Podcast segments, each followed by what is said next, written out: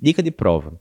Como saber o Chades vasco do seu paciente? É o score mais conhecido que a gente calcula para ver o risco trombótico do paciente com FA. E é um acrônimo, né? C, Congestive Heart Failure, paciente que tem IC. H, hipertensão, paciente que é hipertenso. A, de age, vai pontuar duas vezes, né? Tem dois A's aí no Chades Vasque. O primeiro, paciente que tem acima, maior ou igual a 75 anos. O segundo A, lá mais para baixo, entre 65 e 74 anos. D, diabetes. S de stroke, né, que é AVC, o paciente já teve AVC ou AIT prévios. V, doença vascular. Ou o paciente já teve um infarto prévio, ou tem doença vascular periférica, ou placas em aorta. O segundo A, como a gente já falou, entre 65 e 74 anos. E o SC, sexo feminino, né? Mulheres ganham um ponto. Todos esses valem um ponto, exceto a primeira idade, vale dois, stroke, vale dois.